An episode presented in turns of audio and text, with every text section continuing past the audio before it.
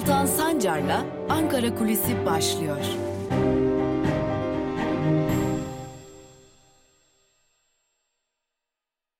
Merhabalar sevgili Özgürüz Radyo dinleyicileri ve Özgürüz Radyo'nun YouTube hesabının sevgili takipçileri. Haftanın son gününde Ankara Kulisi programıyla sizlerleyiz. Bugün Ankara'da konuşulanlar yerine tabi bunlar yine aynı Ankara'da konuşulanlar ama bugün biraz da e, sendikalar dünyasını konuşalım. Zira malum Türkiye 12 Eylül 1980 öncesi ve sonrası diye sendikal mücadele anlamında ikiye ayrılabilir pozisyonda. Özellikle e, Devrimci İşçi Sendikaları Konfederasyonu 1980 öncesinde yükselen işçi mücadelesini, hak mücadelesini, emek mücadelesini göğüsleyen ve bunun karşılığında e, aynı zamanda 12 Eylül darbesinin e, ardından büyük bedeller ödeyen, yöneticileri öldürülen, yöneticileri katledilen, cezaevlerine atılan işkencelerden geçen bir sendika. Devrimci İşçi Sendikaları Konfederasyonu Türkiye'de uzun zamandır örgütlü. Tabi sadece Devrimci İşçi Sendikaları Konfederasyonu değil. Bunun yanında bir de sarı sendikalar var.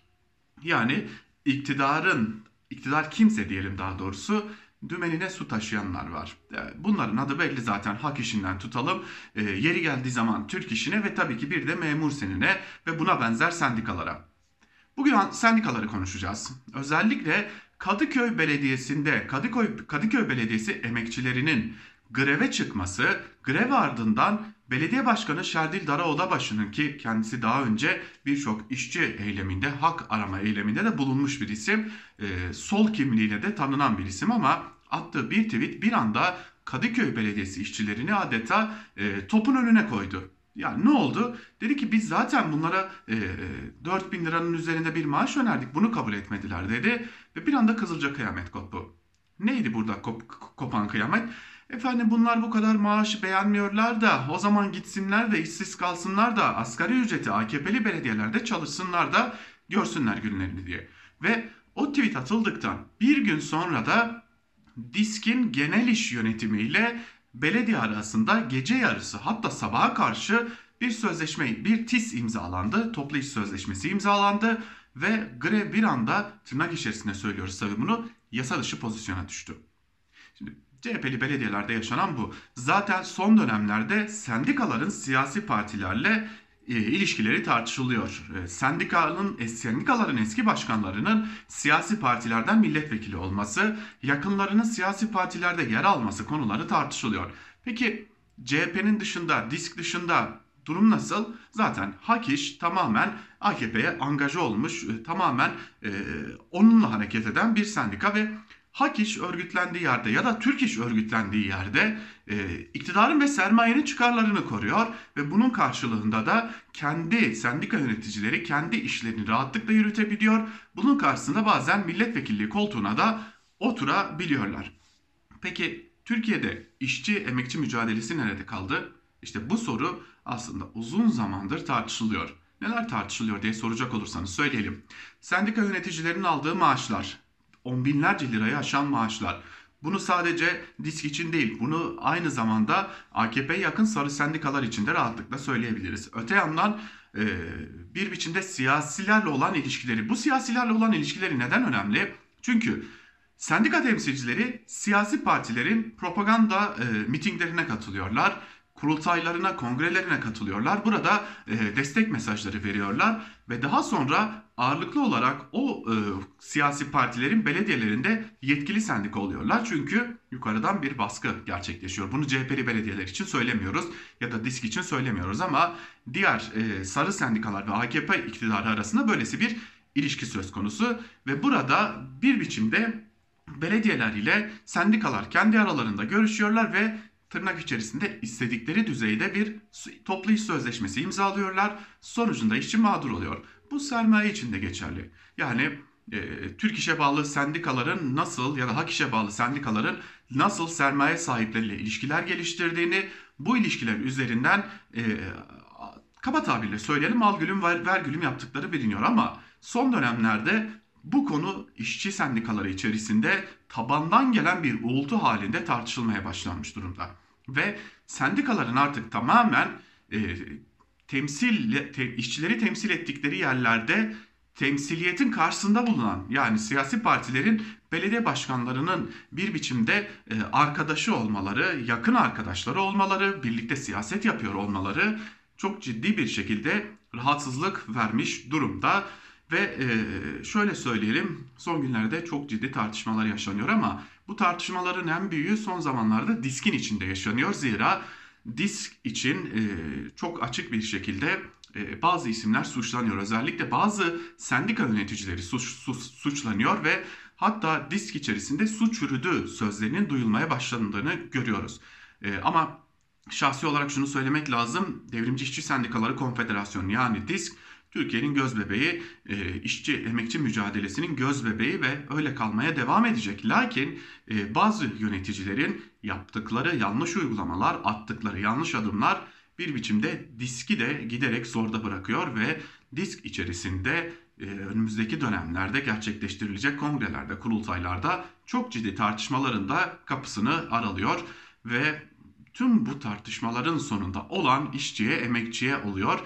Greve çıktığı için hedef haline gelebiliyor işçiler. Greve çıktıkları için işinden olabiliyorlar. Greve çıktıklarında grevleri AKP iktidarı tarafından sermayeyi korumak için bir biçimde milli güvenlik sorunu olarak adlandırılıp iptal edilebiliyor. Tabi burada iktidar medyasının da iktidarın da e, işçi eylemlerine yaklaşımını hepimiz biliyoruz ama söz konusu bir anda CHP'li bir belediyede grev olunca e, nasıl oluyorsa bir anda e, AKP'nin e, kanalları, televizyonları, gazeteleri oraya koşuyor ve işçilerden görüş almaya da çalışıyor. Ama buna ne yazık ki sendikalarında yanlış politikaları destek veriyor ve bir biçimde hem CHP'li belediyeler zorda kalıyor hem de disk yönetimi yanlış politikaların kurbanı oluyor.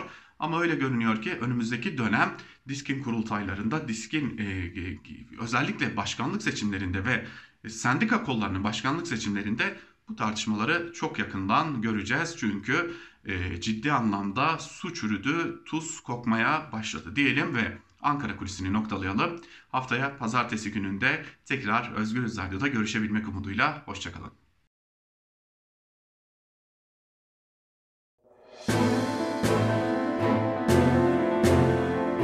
Altan Sancar'la Türkiye basınında bugün başlıyor.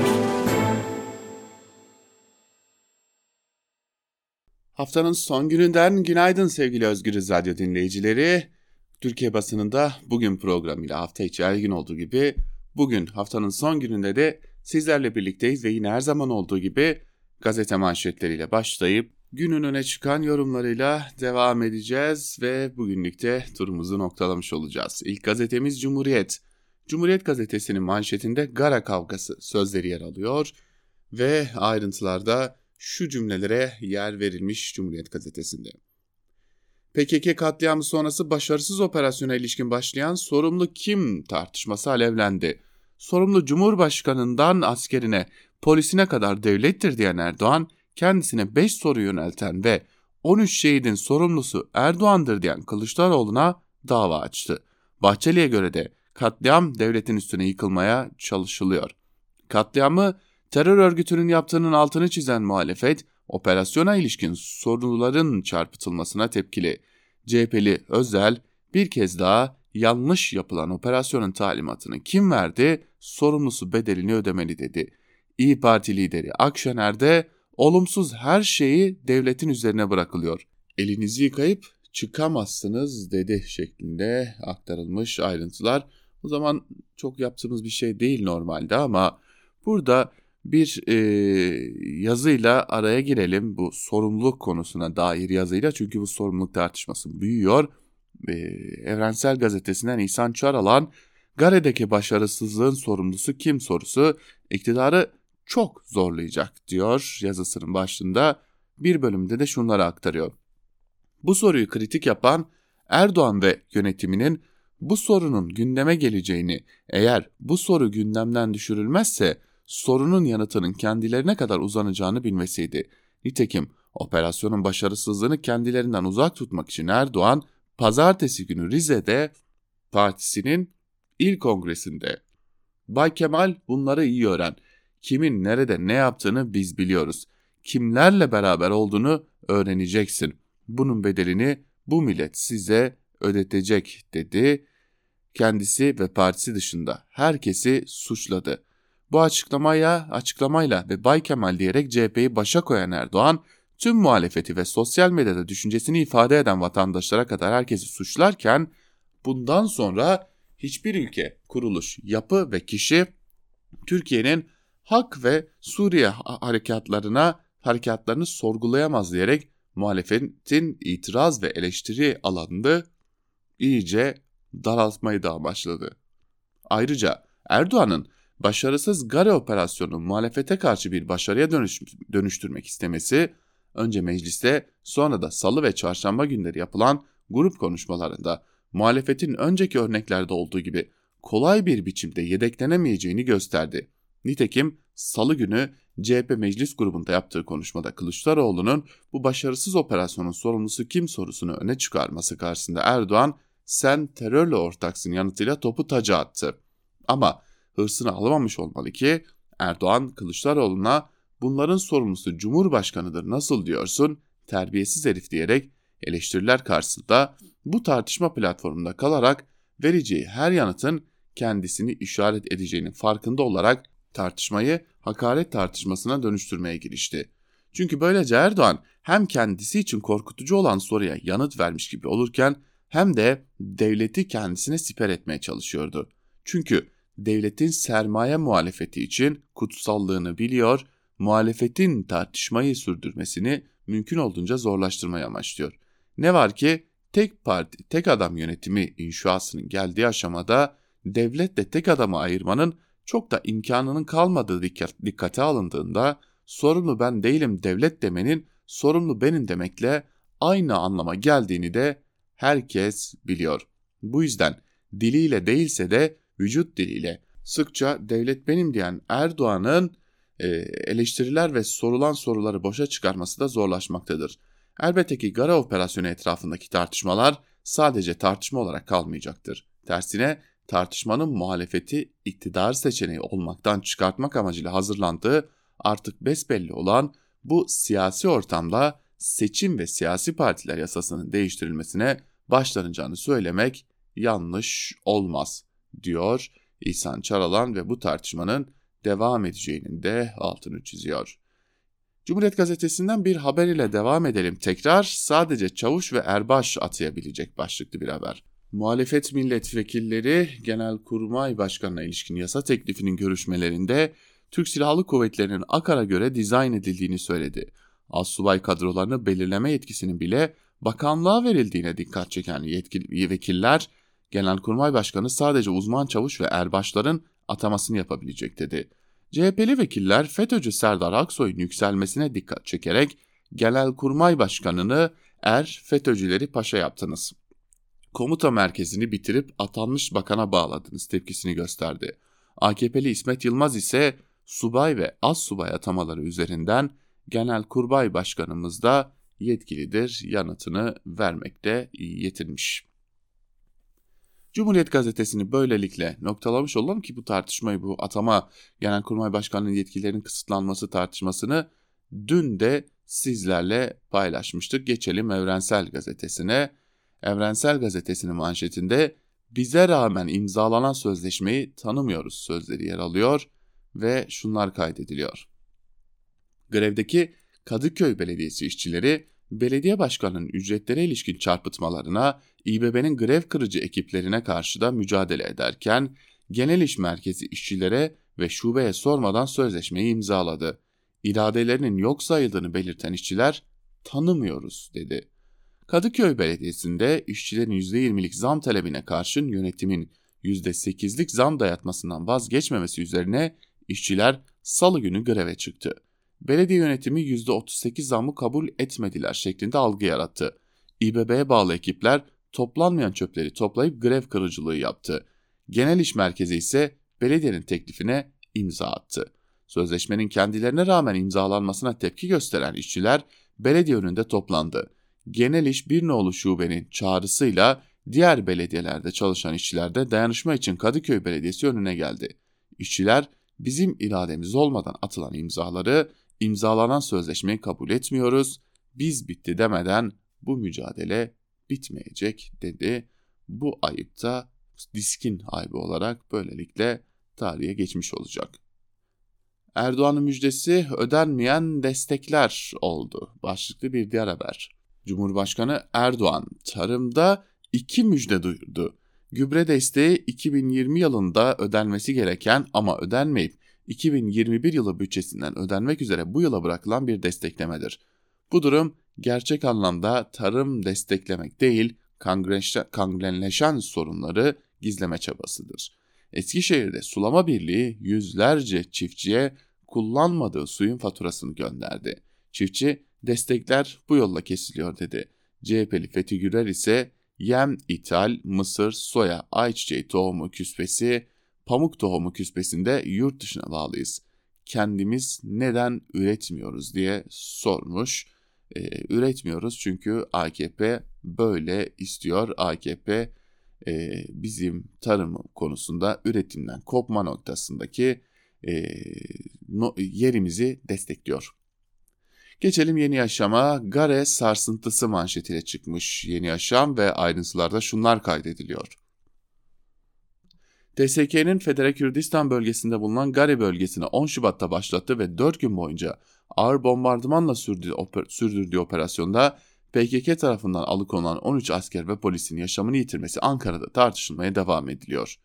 İktidar bloğu olayı HDP'ye yönelik saldırının gerekçesi yapmaya çalışırken muhalefet partileri ise bu sefer devletin bekası yerine gerçeğin peşine düştü.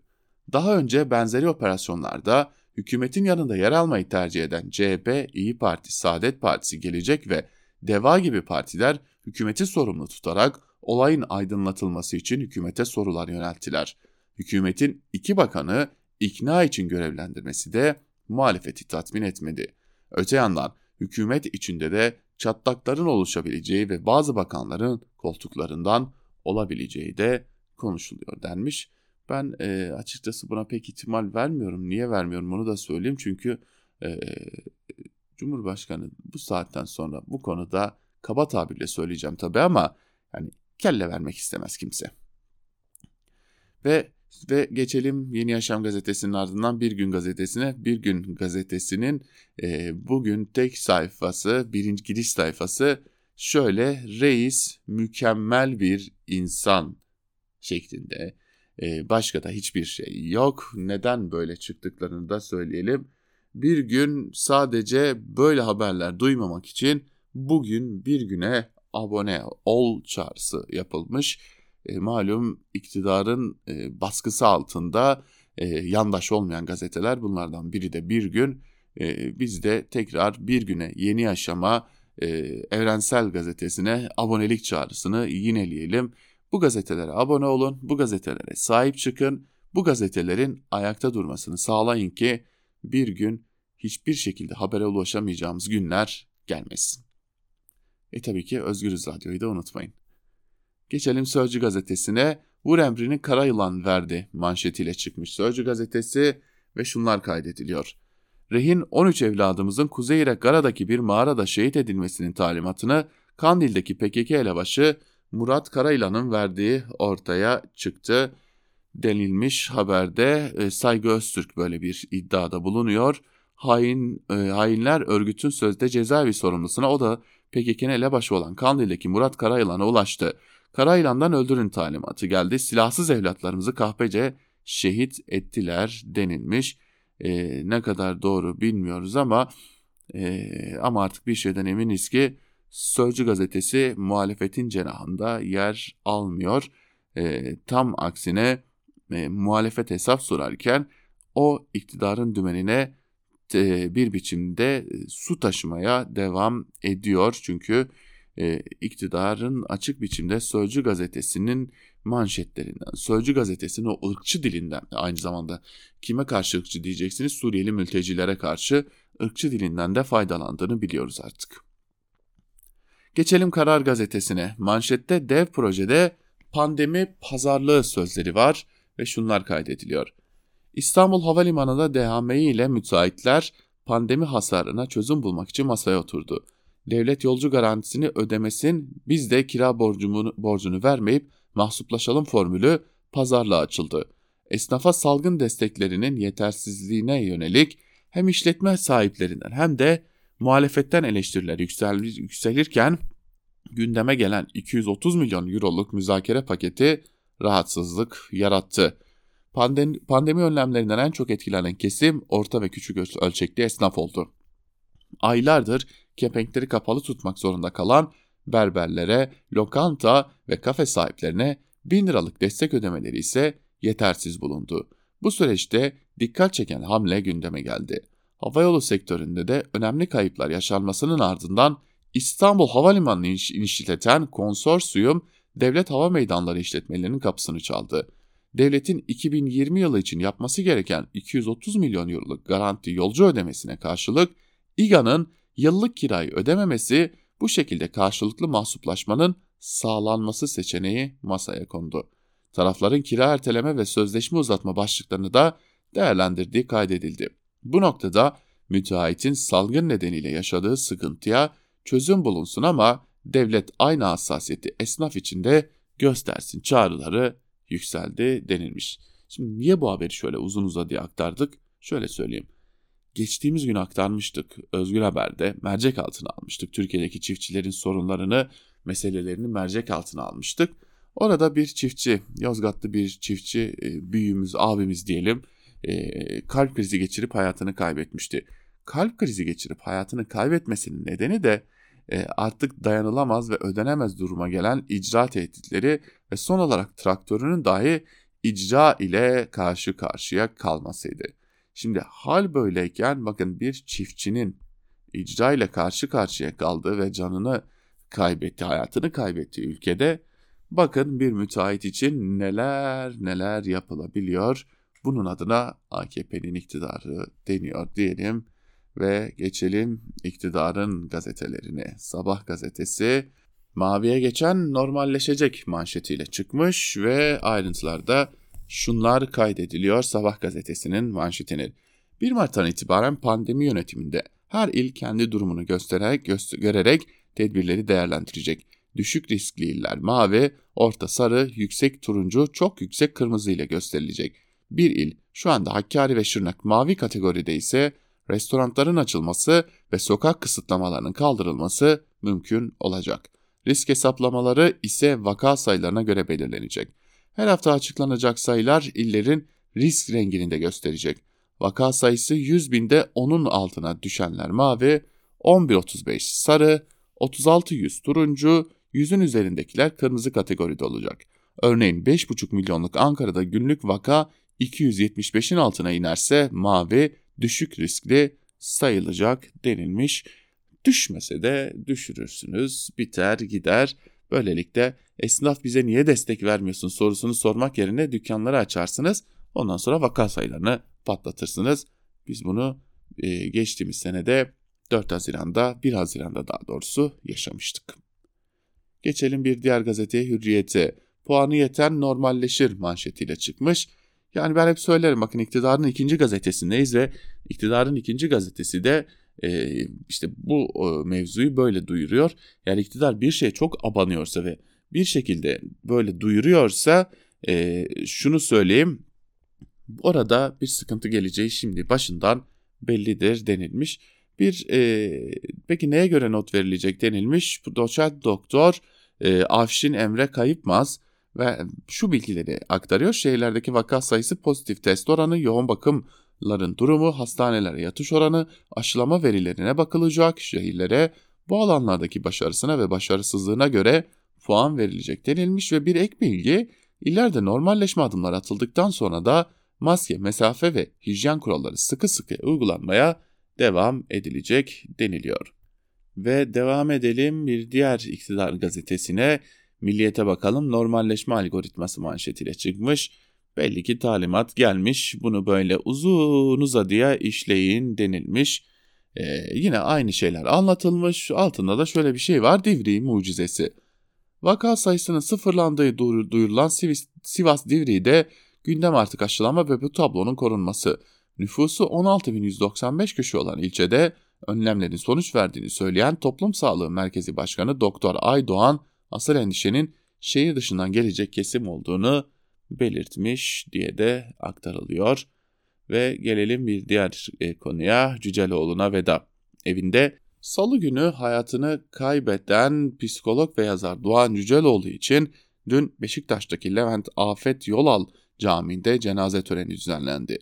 Cüceloğlu namazın ardından Aşiyan mezarlığında toprağa verildi diye de ayrıntılar kaydedilmiş.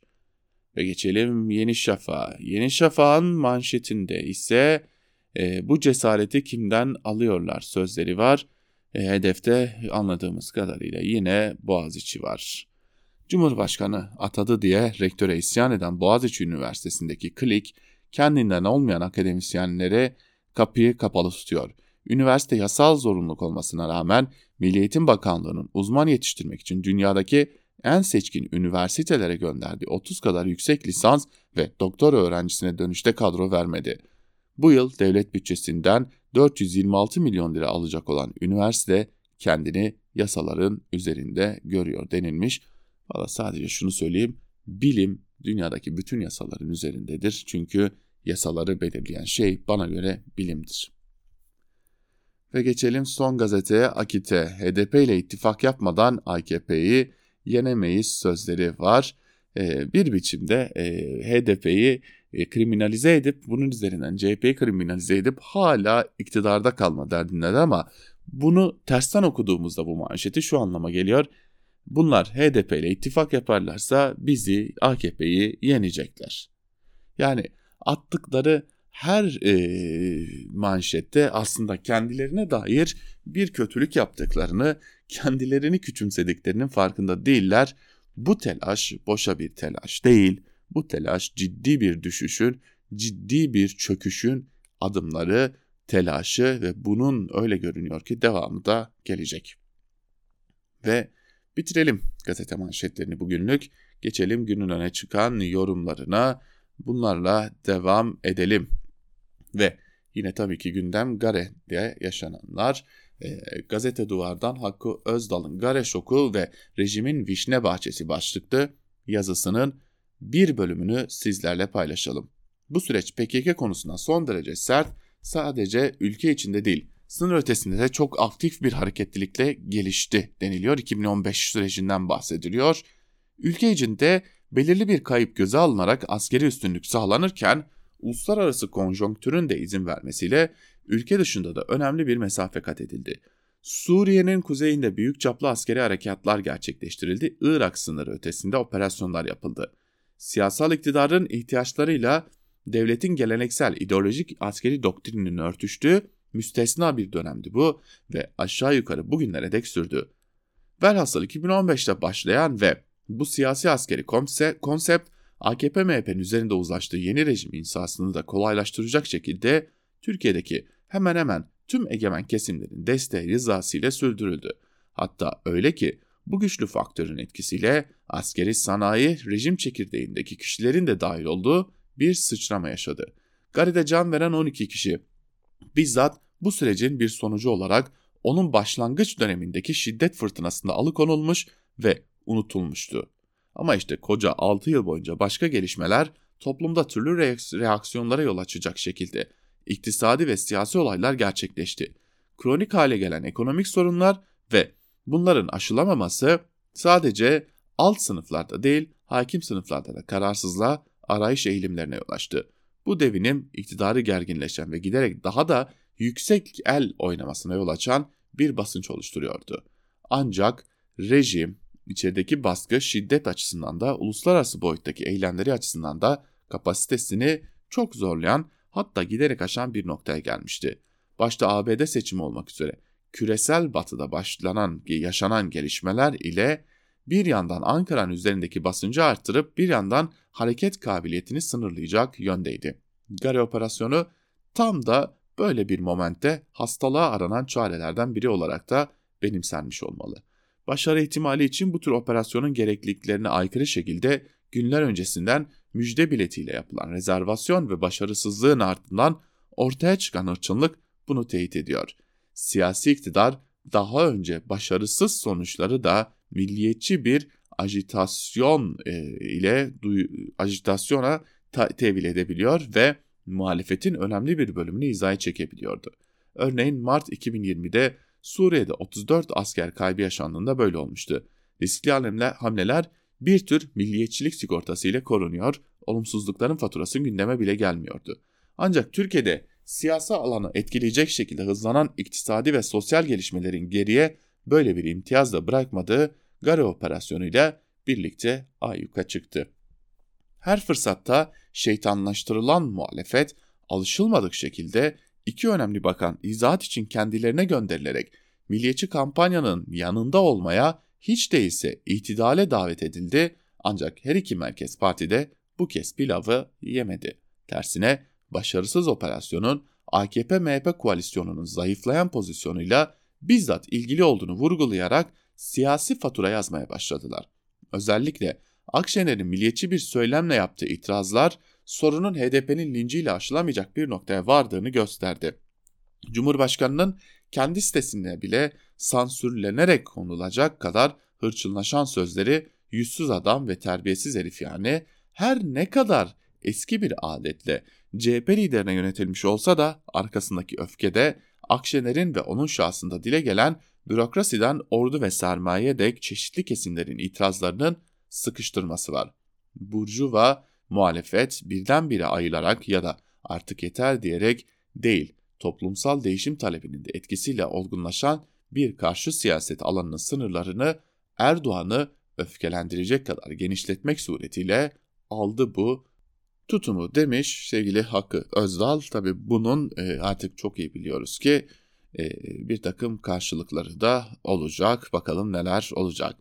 Ve bir diğer e, yoruma bakalım. Evrensel Gazetesi'nden Yusuf Karataş'a Gare'de devlet haklı niye çalışmadı diye soruyor Karataş ve yazısının bir bölümünde şunları kaydediyor. Gare operasyonu ile ilgili mecliste yapılan oturumda AKP adına konuşan eski bakan İsmet Yılmaz, operasyondaki başarısızlıkla ilgili eleştirilere terörle mücadelede devletin bir devlet aklı olmalıdır diyerek yanıt verdi. Konuşmasında bu devlet aklının nasıl çalıştığını şöyle açıklıyor Yılmaz. Her ne zaman terörle ilgili bir konuşma olsa mutlaka iki husus gündeme getirilir. Terörist başı Öcalan'ın tarafsızlık mesajı içeren mektubu ve Kandili ve HDP'yi eleştiren Osman Öcalan'ın röportajı gündeme getirilir. Şunu çok açıklıkla dile getirmeliyim. Herkes bilir ki terörle mücadele eden devletin bir devlet aklı olmalıdır. Yılmaz'ın açıklamalarından anlıyoruz ki 23 Haziran 2019'da tekrar ettirilen İstanbul Büyükşehir Belediye seçimleri öncesinde Öcalan'dan tarafsızlık mektubu alınması ve Osman Öcalan'ın TRT'ye çıkarılıp HDP ve İmamoğlu'nu eleştiren açıklamalar yaptırılması devlet aklının gereğiymiş. Üstelik AKP bunu partiye zarar gelmesinden çekinmeden önce milletim diyerek yapmış. O zaman soru şu. İstanbul seçimleri öncesinde çalışan devlet aktı. Gare operasyonundan önce orada anı alıkonulan 13 kişinin kurtarılması için neden işletilmedi? Çünkü Yılmaz'ın devlet haklı dediği şey terör sorununa ve terörle mücadeleye indirgenen Kürt sorununun iktidarın politik çıkarları için kullanılmasından ibarettir. İstanbul seçimlerini kazanmak için Öcalan'ın tarafsızlık mesajını içeren mektubu açıklamakta sakınca görmeyen iktidar ve destekçisi Bahçeli, Öcalan'ın bu mektupta da dile getirdiği sorunun demokratik barışçıl yollarla çözüm için rolünü oynamaya hazır olduğu açıklamalarının gereğini yapsaydı bugün bu ölümleri konuşmuyor olacaktık. Ama iktidar İstanbul seçimlerini kaybedince devlet aklı yeniden Öcalan'a dönük tecrit politikasına geri döndü. Bırakalım yeni müzakere ve barışçıl çözüm sürecini. İktidar Gare'de esir tutulan 13 kişinin kurtarılması için operasyon yerine daha önceki dönemlerde yapıldığı gibi Öcalan ya da PKK ile dolaylı yollardan iletişime geçseydi bile büyük ihtimalle yine böyle bir sonuçla karşılaşılmayacaktı. Ancak böyle bir yol yöntem işletilmedi. Gare'de devlet aklının çalıştırılmaması İsmet Yılmaz'ın iddia ettiği gibi iktidar önce milletim dediği için değil, bugünkü koşullarda böylesi bir yol yöntemin kullanılmasının iktidarın politik çıkarlarına hizmet etmemesi nedeniyledir. Çünkü bugünkü koşullarda diyalog kanallarının zorlanması, Kürt sorununu içerideki baskı ve dışarıdaki operasyonlar üzerinden kendi politik dayanaklarını güçlendirmek için kullanmaya çalışan iktidarın işine gelmiyor. HDP'yi terör uzantısı olarak göstererek muhalefeti terör işbirlikçisi üzerinden sıkıştırmaya çalışarak milliyetçi hassasiyetleri kışkırtmak iktidarın politik yönelimi için daha işlevsel görünüyor demiş Karataş yazısının bir bölümünde. Ve bir diğer yazı T24'ten Mehmet Teskan Erdoğan lebalep kongrelerde neden ısrarlı diye soruyor başlığında ve bir bölümünde şunlar kaydediliyor. Anlaşılan o ki iktidar partisi pandemiyi içe sayarak taraftarlarını spor salonuna doldurup lebalep kongreler yapmakta ısrarlı. İnsanlar tepkili, insanlar şiddetle eleştiriyor ama AKP Genel Başkanı bu tepkileri görmezden geliyor. Neden? Rize ve Trabzon'da korona vakalarındaki artışın rekor kırdığının açıklandığı hafta bu iki ilde binlerce AKP'li salona dolduruldu, düğün dernek havasında şarkılı türkülü kongre yapıldı. AKP Genel Başkanı da salondaydı. Bu görüntüleri görüp de eleştirmeyen kalmadı. Birçok AKP'li bile kısık sesle yapılanın yanlış olduğunu itiraf etti. Ama AKP Genel Başkanı ısrarlı. Rize'de salonun tıklım tıklım doldurulmasını övmekle kalmadı, daha şaşalısını Ankara'da yaptırdı. Neden? Deniliyor ki Erdoğan ilk kongrelerini tamamlayıp Mart ayında büyük kongresini yaparak erken veya baskın seçime partisini hazır etmek istiyor. Bu görüşü savunanlar küçük ortak MHP'nin de 18 Mart'ta büyük kongresini yapacağına işaret ediyor. Bir olasılık ama mesele bunun ötesinde. Eğer Erdoğan'ın tek amacı bu olsaydı sadece delegelerin katıldığı mesafe ve maske kurallarına titizlikle uyulduğu ilk kongrelerini yapardı. Zaten yarış yok ki. Kimin il başkanı olacağı belli, kimin il yönetimine gireceği belli, tek adaylı, tek listeli seçimler yapılıyor. Erdoğan'ın amacı sadece partisinin yeni yönetimini belirlemek olsaydı bu yöntemi izler, bu kadar çok eleştiri göstermek zorunda kalmazdı. Korona ile mücadelenin zaafa uğratılmasına izin vermezdi. Peki Erdoğan'ın amacı ne? Şu. Erdoğan'ın amacı sadece ilk kongrelerini yapmak değil. Partisinin güçlü olduğunu, tabanının heyecanlı olduğunu, coşkulu olduğunu göstermek istiyor. Rize Kongresi'nde, Trabzon Kongresi'nde, Ankara Kongresi'ne bizzat katılmasının bir nedeni de bu. Anketlere göre AKP eriyor, oy kaybediyor. AKP'li olduğunu söyleyen esnaf da artık şikayetçi. AKP gönül verdiğini, yıllardır AKP çalıştığını söyleyenler de işsizliği tattı, öğrenciler geleceklerini göremiyor. Durumdan şikayetçi olan çok, olmayan neredeyse yok. İktidara karşı bir yılgınlık, bir bıkkınlık var. AKP Genel Başkanı biliyor ki örgütü çözülürse bir daha toparlamak zordur. Hatta imkansızdır. İşte bu sebeple olacak pandemiyi falan hiçe sayarak lebalep kongreler yapıyor, yaptırıyor. TV'lerden o kongreleri gören AKP'lilere moral vermeye çalışıyor. Erimiyoruz, tersine gücümüzü artırıyoruz fotoğrafı vermek istiyor demiş Mehmet Teskan. Ve bizler de Mehmet Teskan'ın bu yazısıyla birlikte noktalamış oluyoruz. Türkiye basınında bugün programını haftaya pazartesi gününde Özgürüz Radyo'da tekrar görüşebilmek dileğiyle. Hoşçakalın. Söz ve yorum Can Dünler'de.